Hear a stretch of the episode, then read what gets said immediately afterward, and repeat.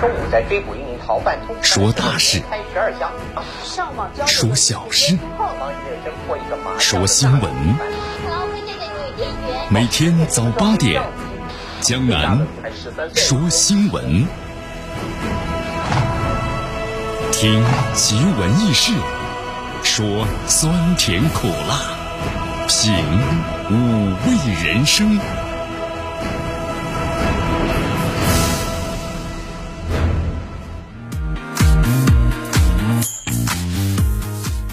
新的一天开始了，今天的温度呀持续下降，最高温度呢只有十七度了，最低温度呢十四度。今天的天空中飘着蒙蒙的细雨啊，所以温度呢比较偏低，略微偏凉。希望大家呢注意增加衣服，别着凉感冒了。季节转换期间尤其要特别注意。今天空气指数不错啊，优十五。整体的今天情况呢是天气阴有小雨，同时略微偏凉，希望大家特别注意。好，我们来关注一下今天江南说新闻的主要节目内容。首先呢，我们一起进入的是资讯早早报。资讯早早报，早听早知道。外交部呢昨天谈孟晚舟案件的最新的进展，那么加方所谓呢是典型的欲盖弥彰。同时呢，外交部也特别谈到了康明凯等个案啊，任意扣押帽子是扣不到中方的头上。未成年人刑责的年龄是不是要做调整呢？全国人大常委会昨天做出了回应。今天的今日话题啊，江南和咱们收音机前的听众朋友们，那么将一起呢聊一聊的是，关键时刻，普京悄悄出手了，此话怎谈呢？怎谈呢？好，关注我们今天的今日话题，为大家呢详细的讲解。大话体育，申足呢制定史上最严格的队规违者，那么将直接启动了解约的条款。重庆呢要给年轻队员机会，张外龙的发言，先看的第一轮的结果到底如何？国安集结之后啊，进行高强度的训练，奥古斯托呢依然没有参加合练。好，以上就是今天的江南说新闻的主要节目内容。那么接下来呢，我们就一起进入资讯早早报，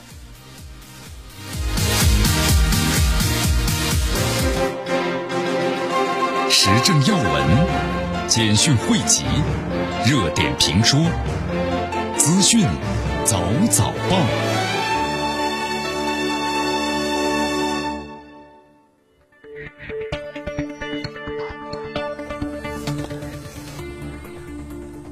咨询早早报，早听早知道。一下时间呢，欢迎大家继续锁定和关注江南为大家所带来的绵阳广播电视台 FM 九十五点七新闻广播。好，我们首先来关注一下，在昨天啊，咱们中国外交部发言人赵立坚呢主持了例行记者会啊，我们来关注一下这个详细的内容。在昨天例行记者会上，有记者呢问了这么一个问题，啊，记者就询问他说：“根据报道呢，加拿大司法部呢在昨天称，那么加拿大法院呢已经是裁决支持司法部，就是不向孟晚舟的律师提供大部分的涉及到保密特权的文件，包括呢是加持美政府部门之间相关电子邮件。那么中方对此有何评论？”好，赵立坚表示啊，这个报道呢我们注意到了。那么加拿大方面呢，他是以这个所谓的保密权为由，然后呢拒绝的披露孟晚舟的事件的关信息。其实这是完全站不住脚的，是典型的欲盖弥彰。你看，在这个世界上啊，就是这个事件上啊，加方虽然是标榜的我坚持的所谓的法治原则，但是他一再拒绝公布呢很多的真相。难道真的有什么不可告人的秘密吗？如果这个加方真正的尊重法治，那么就应该呢同意披露案件的关键的证据和信息。让更多的加拿大民众了解了整个事件的全貌，那么而不是人为的涉阻、遮遮掩掩。你看，有不少的这个朋友们都在询问或者想要了解，就这个加拿大为什么一直依附于这个美国呀？对不对？你看之后的话呢，咱们中国外交部透出相关的信息嘛。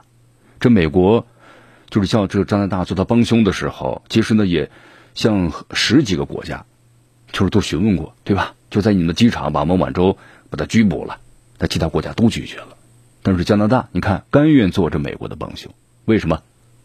为什么呢？就他同意了。好，现在这时间转眼过去，你看一年多两年的时间了，为什么加拿大会这么做呢？他有这样的一个选择呢？其实原因呢也很简单，你看我们说加拿大呀，它本身就是依附于美国，对吧？那么还有一个最重要的一点，他认为美国呀现在，对吧？实力是强于中国的，就中国的实力不如美国。所以说，这个加拿大才敢的肆意妄为。不过呢，这个也确实是事实，是吧？虽然咱们中国现在的高速发展了，实力呢稳居世界的前列。但是我们说了，和这个美国相比啊，这是世界唯一的超级大国相比较的话呢，确实是还是弱了一筹。虽然咱们中国弱一点，但是我们也不惧它，对不对？呃，应该说这个世界呢没有中国惧怕的国家。更何况呢，有句话这么说，叫物极必反。你看美国现在我们是出现发展当中的一个颓势了，就是开始走下坡路了。但是我们中国呢在走上坡路，此消彼长，所以我们相信在不久，咱们中国肯定会走在世界的顶峰，那么就不会再有其他国家出来添乱。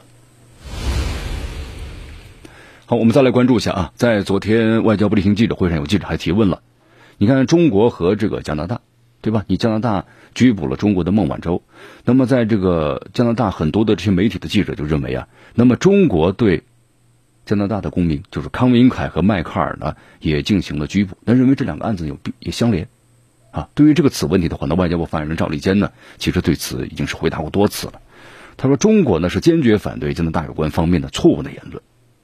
呃，康明凯、迈克尔两名加拿大公民个案，那么中方是做出了多次的介绍，他们涉嫌从事危害中国国家安全的活动，中国司法机关是依法独立的办案，所以说呢，这个任意拘押的帽子你是扣不到中方的头上。而刚才呢，我们所谈到的孟晚舟这个案子，那才是任意的拘押，对不对？你加方在国际上企图是拉帮结伙，然后呢，联合起来向中国施压，其实我们说这是徒劳的，只会适得其反。所以说，这加方应该放弃这种双重标准啊，尊重中国的司法权，那么停止发表呢不负责任的言论。那么在中国，我们说了，这是一个法治的国家，那么任何的外国的其他公民，在中国要是违反了中国的法律的话，那必然要受到法律严惩啊，对吧？不光是你加拿大的公民，那么同时像澳大利亚的。一样，你看，在昨天澳呃，咱们中国外交部也回答了嘛，澳大利亚籍的犯罪嫌疑人杨军是以间谍罪被提起了公诉，但是违反了中国的这法律，对吧？他就按照咱们有关部门依依法办案。那么同时，这个案子呢正在审理之中。好，继续锁定和关注江南为大家所带来的资讯早早报，资讯早早报早听早知道。迎着晨光，看漫天朝霞，好的心情。好听的新闻，走进江南说新闻，新闻早知道，与江南一起聆听江南说新闻。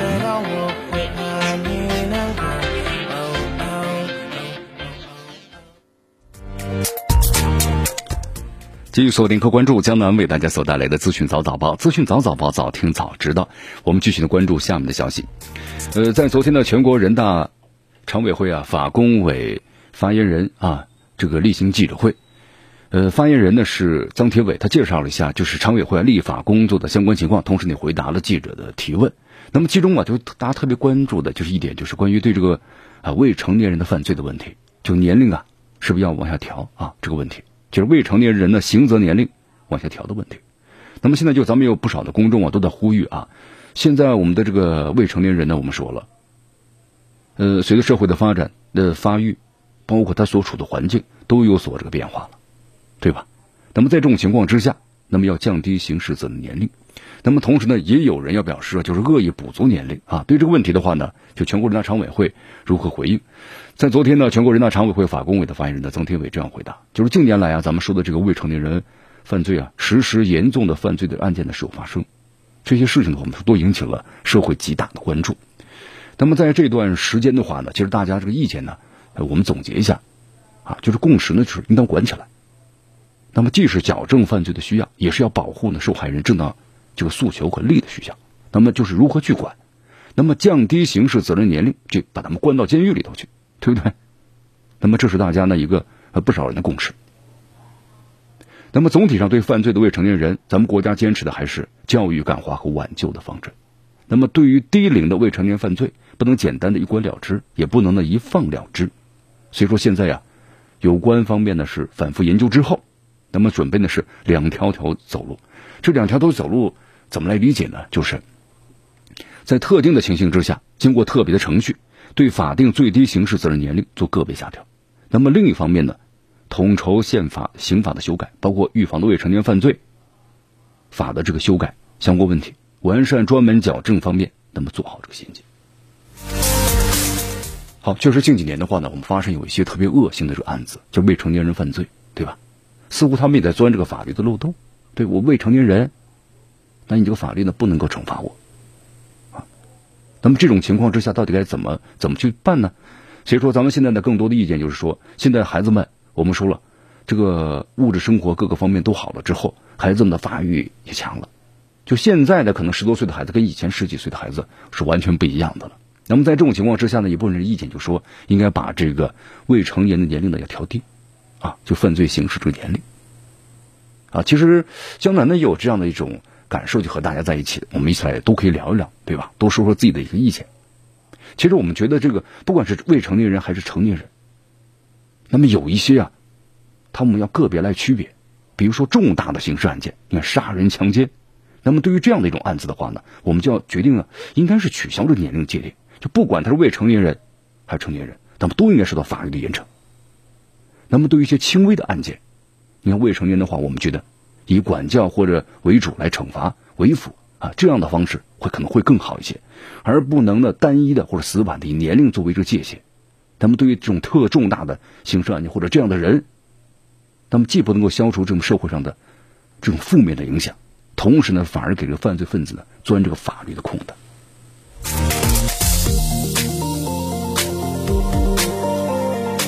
好，这里是江南的为大家所带来的资讯早早报，资讯早早报，早听早知道。我们继续锁定 FM 九十六点七绵阳广播电视台新闻广播，继续关注我们的节目。我们再来到这个美国啊，呃，目前的话呢，我们来看一看，在这个美国，咱们中国的这个抖音就是 TikTok 啊，TikTok 国际抖音版。我们说，在这个美国的话呢，特别是近段时间啊，我们说了有有喘息之气啊，但是今后该怎么走的话呢，现在呢还有点这个前途未卜。啊，有这样一种感受。那么，同时，英国的路透社昨天呢报道了个最新的消息，说这个，呃，美国的一家这个短视频应用这个平台呀，目前和几家的这个空白支票公司，就是我们说的皮包公司，干什么呢？讨论合并的事宜，然后希望呢使他们这个美国国内的短视频应用平台然后上市。呃，根据了解的话呢，说这个交易啊，那么正好是就是美国的短视频正在试图从就是国际版的抖音。啊，咱们中国的抖音所面临的困境中，想要获利。你看，在这个美国的话，我们说它也有这个类似于像这个国际版抖音的这么一些软件或者是这个网站啊，但是它做的呢就没有这个国际版的抖音这么好。咱们中国的这个抖音的话，在美国是非常受欢迎，我们说了对吧？现在已经是下载量呢是在美国是排在第一位的。那么同时，在未成年人或青少年当中。它是非常的受欢迎的，所以美国本土的这些软件呢，反而不是它的对手。但是现在呢，他们在利用就是 TikTok 受到美国政府的打压的这种情况之下，他们就寻求呢，你看是商场中的突破。本身它就是这个我们说了 TikTok 的潜在这个对手啊，啊，就是 Trailer 对吧？美国的这 Trailer，它的程序风格呢和 TikTok 的非常的相似，啊，是潜在的这么一个对手。但是现在的话呢，你看我们说之前做的并不是特别的好，但是现在利用这样的一种机会，然后怎么样呢？选择不断的融资或者合并，然后来打，就是从这个 TikTok 面临的困境中，希望呢能够获利。因为我们说从今年这个下半年开始啊，特朗普呢签署了两项行政命令，对吧？要禁止这个美国个人，包括实体，还有就是字节跳动进行任何的这个交易。那么在之后的话，又签署了行政命令，要求字节跳动在九十天之内。剥离这个 TikTok 在美国运营的所有权限。目前 TikTok 呢，我们说起诉着美国政府了啊，相关的谈判交易呢还正在继续之中。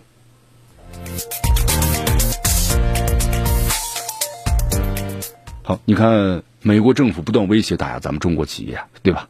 这是美国战略的一个部分吧？它战略就是整体要压制中国，但不管是贸易战还是其他的各个方面，它都是呢这个战略的中的一个部分。你看，我们说了，美国现在。他对这个只要是感觉要超越美国的国家，还有就是企业，他只要是非美国的，他就怎么样呢？肆意呢政治操纵或者政治打压。但我们美国就是世界第一大这个超级大国呀，对吧？我要这么做的话，有哪个国家敢来发声呢？但是我们说了，每个国家都在看着，美国这么做的话呢，那就是自己的道德的滑坡，你国际形象受损。你看，包括这次美国的新冠肺炎同样如此，对吧？还有国际信任的赤字。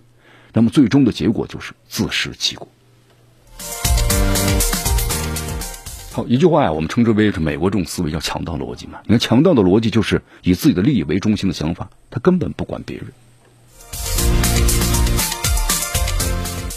你看，最近一段时间，这个美国国务卿蓬佩奥，对不对？接受媒体采访时说了这么一段话，他说：“这个全世界各国都会意识到，啊，就是这些所就所有的国家们都会成为了美国的伙伴和盟友，是不是？啊，蓬佩奥这个自我感觉还是蛮蛮好的啊。”你看，咱们中国对此有何回应呢？咱们中国外交部例行发言人赵立坚这样说到了：“蓬佩奥的说法是他的意见，这不是事实，啊，也和其他多方的观感呢其实并不一致。你看，这个不仅美国国内这么看，就包括美国的伙伴和盟友们在内，世界各国普遍都认为，你当今美国有这个大国的样子吗？没有。你看，你打着美国优先的旗号，这个大搞单边主义和霸凌行径，对吧？又退群又毁约，都成瘾了，一动不动就开始制裁威胁别人。”把自己的置身于国际的公理，还有我们说道义的对面。现在你美国都成为国际社会的孤家寡人了。你美国这么一意孤行、倒行逆施、破坏社会秩序，对不对？你看你建立了世界的世界经济秩序，你现在又把它推翻了。那哪个国家甘愿和你这国家呢沆瀣一气、同污河流呢？是不是？而且现在美国国内话我们说了，新冠疫情肆虐。你作为一个大国，世界上我们说了医疗资源。那么最雄厚、最丰富的国家，反而呢对新冠疫情束手无策。您江南为大家介绍一下啊，在昨天呢最新的这个消息，就是在这个美国呀，昨天呢新增这个新冠呃病例呢超五点八万例，是最近两个月最高的记录了。你看，在这个美国现在呀，新冠肺炎的确诊人数呢在逐渐逐渐的增加，同时在美国中西部这两天呢感染住院人数连续五天刷新了记录，在这美国医疗系统。严重承压，就是承受不了了。所以说现在的话，你看这美国，它是全球呢疫情最严重的国家，是吧？现在累计确诊病例超过七百六十六万了，累计死亡呢超过二十一点三万例。所以说，这美国一天到晚不把主要的精力放在国内的整个的抗击新冠病炎的肺炎，那么对其他国家呢，依然是指手画脚。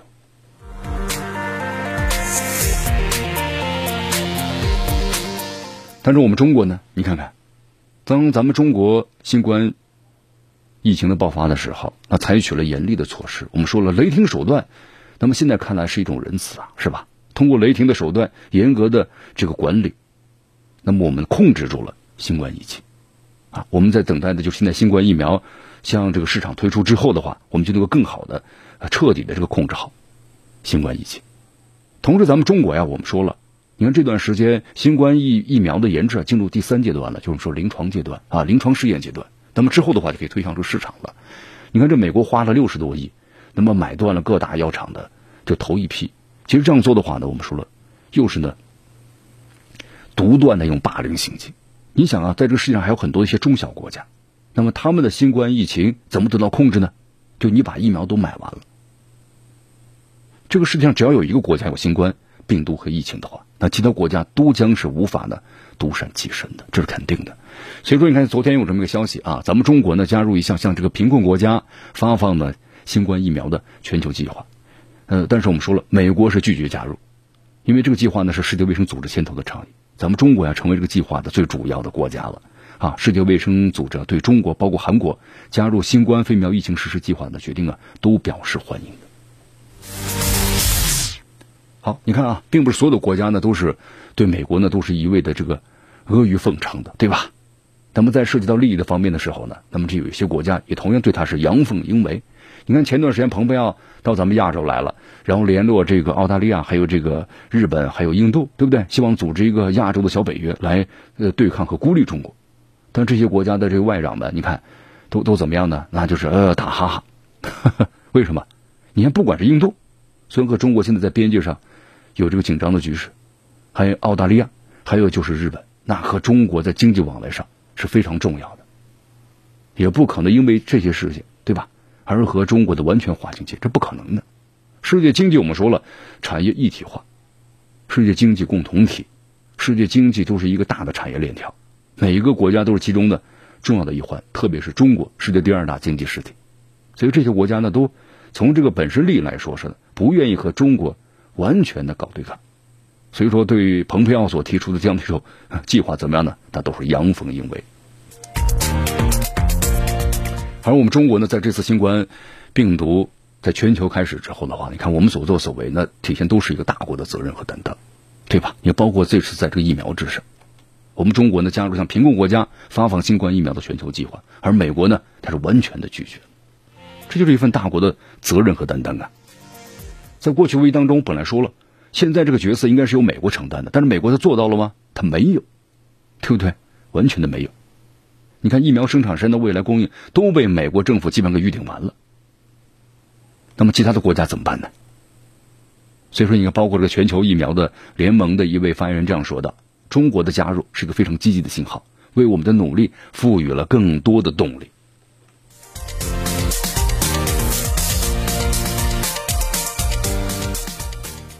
你包括之后的话，日内瓦高级关系和发展。学院的全球卫生中心的负责人之一啊，苏利文这样说了。他说：“我们看到美国退出了这一场的疫情的一切全球的角色，他没有这个作为大国的责任和担当。那么他只是致力于本国的疫苗呢和药品的供应，不考虑其他国家。你看这个美国的话，我们说现在的死亡人数二十几万，对吧？那么按照这个福奇的推测的话呢，可能到明年一月一号会达到三十万人，死亡人数三十万。这个三十万可不是平常啊！你看美国这个每年都有流感。”那么流感的话，我们说了，死亡人数最多也就是几万人，四万多，对吧？少的话呢，可能有八千到九千人。但是现在新冠这个病毒导致的美国死亡达到几十万，那么这是个重大的责任呢。所以说，现在美国政府，那么一旦是新冠疫苗研制出来之后，当然呢，他要考虑到本国尽快的要把这个经济呢复苏起来，也没有疫苗的控制。你看，你现在在美国，新冠疫情的第二波卷土重来，包括整个欧洲同样也是如此。但是我们说了，美国他这么做的话呢，又没有一个作为世界大国的责任和担当，因为我们说了，只要有一个国家有新冠病毒的话，世界其他国家都是难以独善其身的。但是我们中国接替了这样的一个角色，对吧？致力于疫苗和药品的全球的供应，那么美国完全是不考虑其他的国家。你看。包括之后的话呢，很多国外媒体呢纷纷报道这条消息啊，说中国呢正在发出一条强烈的信息，表明它致力于是国际的多边的努力，同时致力于把这个疫苗作为全球的公共产品。好，继续锁定和关注江南为大家所带来的资讯早早报，时政要闻、简讯汇集、热点评说、资讯早早报。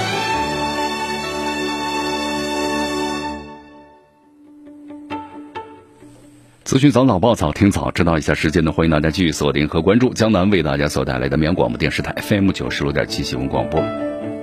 好，我们再来关注一下这高加索地区啊，亚美尼亚和这个阿塞拜疆的冲突。好，这段时间的话呢，我们说了，虽然这个亚美尼亚呢和阿塞拜疆在俄罗斯的调停之下呀，双方呢签订了这个停火的协议，但是局部的冲突呢还是在有。你看，昨天的话呢，俄罗斯卫星网的报道消息，亚美尼亚国防部的发言人阿尔兹鲁尼奥万尼呢，在记者会上说道，由于没有全面履行纳卡冲突地区的停火协议，所以说导致之后啊，本来说交换这个俘虏，包括阵亡士兵尸体，那么这个计划呢，完全就流产了。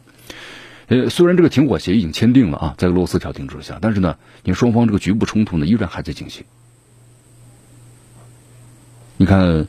呃，包括这个亚美尼亚呢，早些宣布就说，呃，接触线在北部和南部还在发生这个战事。你看，包括之后的话，红十字国际委员会亚美尼亚联络部的负责人，呃，阿马托尼也说了嘛，他说当时就说，呃，红十字国际委员会呢，作为调停人参与这个换俘的行动，但是后来这个局部冲突在进行啊，那没办法保证呢这个安全的问题，所以呢也停止了。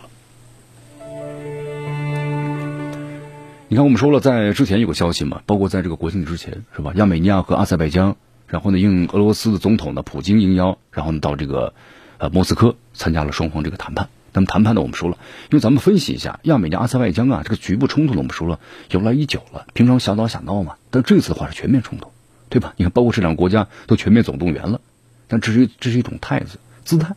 你说他能打很久吗？这两个国家的话，我们说了，从这个财力来说，都是国小。呃，财力呢很弱，这么两个国家。你阿塞拜疆的话呢，稍微在这个军事实力上更强大一些，人口要多。那么同时靠这个石油的储备啊，它的外汇呢达到了五百亿美元。那么亚美尼亚很少，只有五十几亿。那么就说这种局部冲突，现在现代战争烈度是非常大的呀。你这个炮弹、无人机，对吧？导弹等等，那都是钱呐。你有多少钱往里填呢？就这两个小的国家。你看我们在节目当中也举了例子嘛。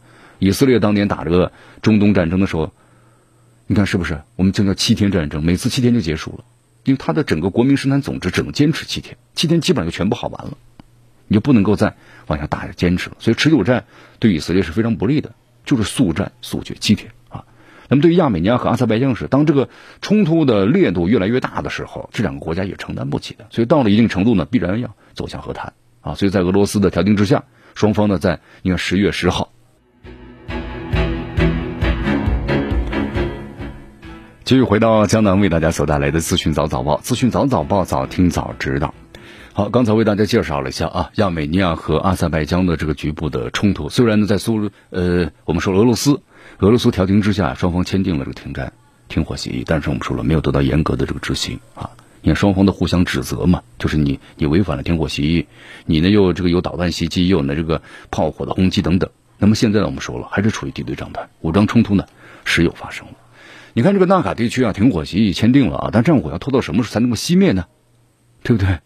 如果各自安分的话，是可以做到的。但是呢，我们来看，这战火没有熄灭，双方呢都不安分。呃，其实江南在节目当中呢，你看我们这段时间一直是前因后果都为大家做了详细的介绍，因为这百年的血恨呐，你确实不太容易一吸就把它终结了，这不可能的事情。那么未来的话，你看，比如说在这个地区纳卡地区，如何取得稳定？我们说了，这方面还是要取决于阿塞拜疆和亚美尼亚两国的政治人物来决策，对吧？但是我们说了，俄罗斯肯定会发挥巨大的作用。但是呢，在这个阿塞拜疆背后的土耳其也要有自知之明，这是肯定的。你看，我们说现在这个俄罗斯和土耳其之间的这个矛盾呢，挺强烈的，对吧？因为大家还记得当年在这个叙利亚的时候，土耳其的军机呢把俄罗斯军机给击落下来了。那这个双方在叙利亚那也是你来我往打了多年，是吧？有合作。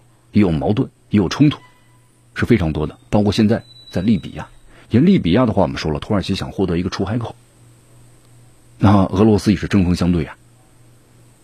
但不过现在包括希腊等等啊，他土耳其和这个希腊也是呢，啊，双方之间的话也有呃常年历史缘由了。俄罗斯也是参与其中，所以说双方这个矛盾呢现在挺突出。那么这一次的话，阿塞拜疆和亚美尼亚冲突背后呢，也有土耳其的身影，对不对？那么说到后来也是土耳其和俄罗斯的对决了，所以说现在啊，这个停火协议签订之后呢，但是我们说了，但是呢，墨迹未干，双方就互称遭到了对方的袭击，对不对？你看，在据说这个，呃，停火协议才生效几分钟之后，就有一枚阿塞拜疆的导弹击中了其内陆城市，就是亚美尼亚的内陆城市这个卡潘，但双方还是你来打打来打去啊。他们阿塞拜疆说了是你没有遵循挑衅我，亚美尼亚说了。你根本就没有遵守停火协议，还在不断的开火。你看，我们说纳卡问题啊，江南在节目当中也介绍了，这是一个历史遗留的问题，对吧？一一算起来的话呢，数百年了。那么如今的再次爆发出来了啊！你看这数百年的时间吧，高加索地区我们说是大国争夺之地之地嘛。你看以前古代的这个波斯帝国、奥斯曼土耳其是不是还有沙俄在这里烧杀抢掠过？那么甚至这个奥斯曼土耳其帝国后来呢？呃，逐渐的势力减退，英国呢后来也来凑热闹了。你看，特别是土耳其，土耳其在这个一九零八年的时候啊，当时就他们崛起的青年土耳其党呢，打出一个“博爱共同家园”的口号，但是呢，他们挑起了就是这个极端民族主义的针对亚美尼亚人大屠杀，啊，当时呢屠杀人数大约六十万到一百五十万丧生。土耳其针对亚美尼亚人大屠杀和驱逐政策结束，对吧？花了那么长时间，所以说呀。亲土耳其的阿塞拜疆和亚美尼亚之间的战争不断，那么亚美尼亚人搞过呢，针对阿塞拜疆的屠杀都有，就双方呢杀来杀去。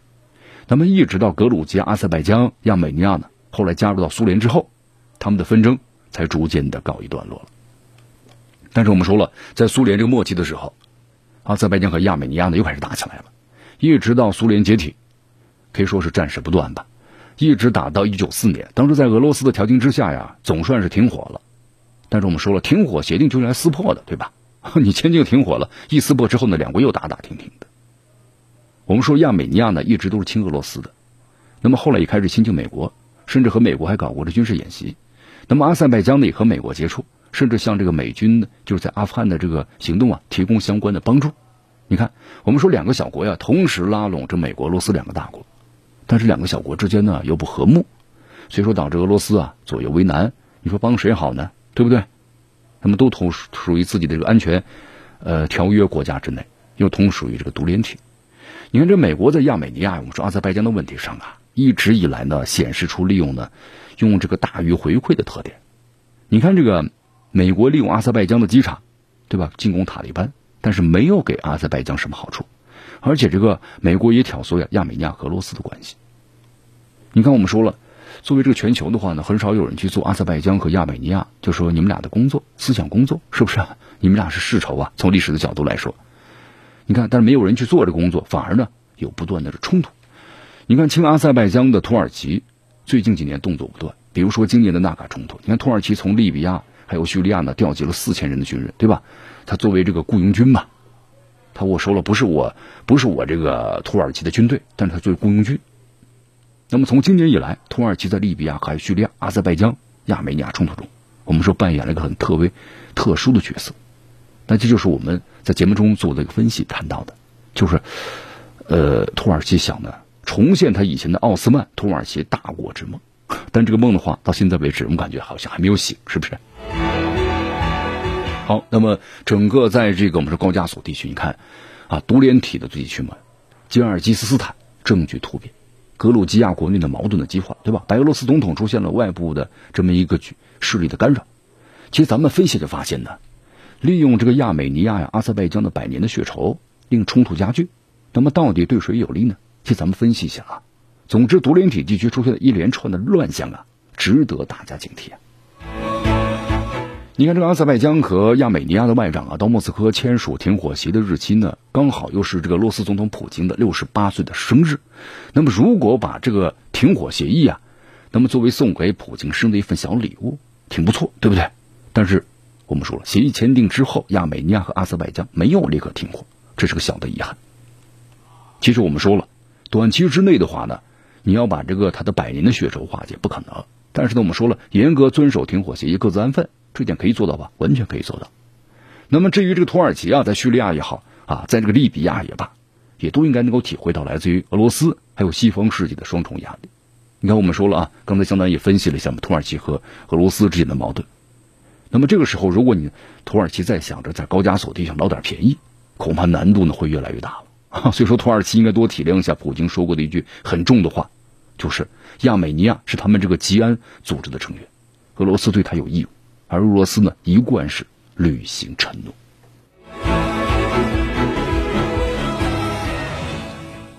好，那么接下来呢，我们就一起进入今天的今日话题啊。今天今日话题呢，跟普京有关系。关键时刻呢，普京是悄悄的出手了，跟刚才咱们谈到的这个纳卡地区冲突其实有很大的关系啊。具体详细内容，关注我们今天的今日话题。